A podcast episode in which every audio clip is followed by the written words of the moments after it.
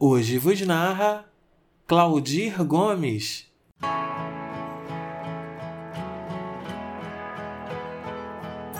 Empatia não é sentir pelo outro, mas sentir com o outro. É quando a gente lê o roteiro de outra vida. É ser ator em outro palco. É compreender. É não dizer, eu sei como você se sente. É quando a gente não diminui a dor do outro. É descer até o fundo do poço e fazer companhia para quem precisa. Não é ser herói, é ser amigo. É saber abraçar a alma